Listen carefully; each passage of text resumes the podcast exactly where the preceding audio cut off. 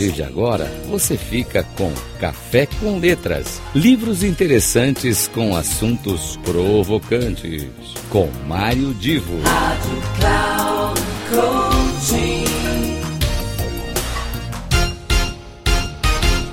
Começa agora mais um Café com Letras.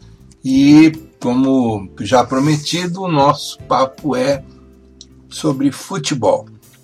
Uh, o jornalista Túlio Velho Barreto, há alguns anos atrás, escreveu um artigo falando sobre as visões do jogo pelos eh, escritores brasileiros. E eu vou ler aqui, eh, de uma maneira resumida, uh, exatamente a abertura desse artigo para contextualizar uma visão antropológica do futebol. Olhem só, ele, o Túlio escreveu o seguinte: que em 1938, durante a Copa do Mundo da França, um jornalista indagou ao antropólogo e escritor Gilberto Freire, lembrando que o Gilberto Freire é o autor de um, um dos livros mais é, icônicos do Brasil, chamado Casagrande Senzala. O, então, o jornalista indagou para o Gilberto Freire qual era o, a razão do sucesso da seleção brasileira naquele torneio. Lembrando, 1938 na França. O Brasil já tinha ganho de outras seleções poderosas, perdeu para a Itália e acabou naquela Copa do Mundo sendo terceiro colocado. Ah, motivado então pela pergunta, o Gilberto Freire ah, acabou depois respondendo o, o jornalista, mas também escrevendo um artigo no dia 17 de junho daquele ano, que se chamou Futebol Mulato.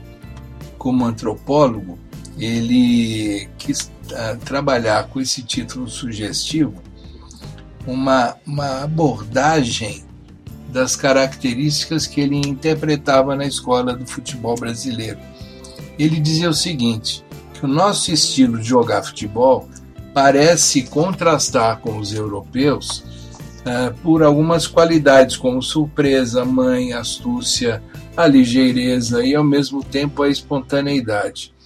Os nossos passes, os nossos movimentos, o jeito de despistar, os floreios com a bola, há alguma coisa de dança ou capoeiragem que marca o estilo brasileiro de jogar futebol.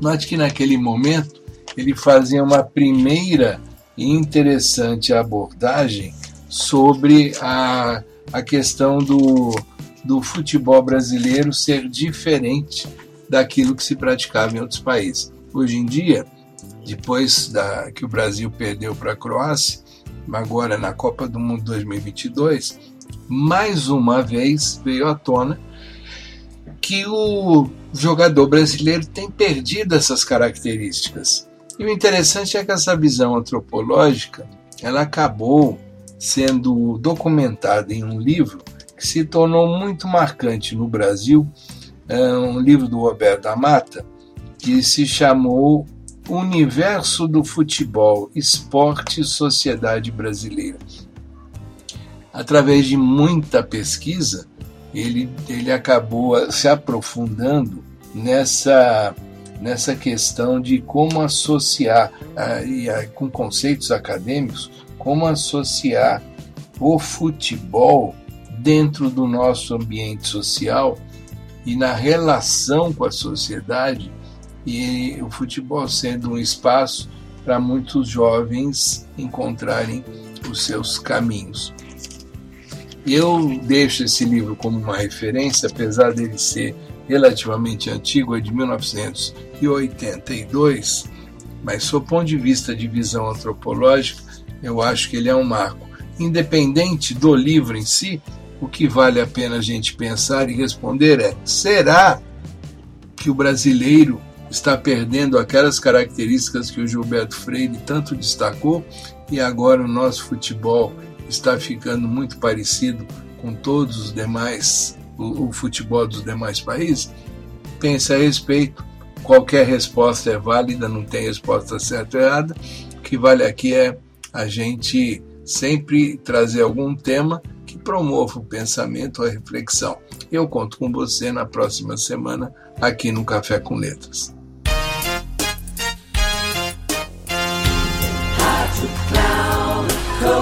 Final do Café com Letras. Livros interessantes com assuntos provocantes. Com Mário Divo. Rádio Cloud Coaching.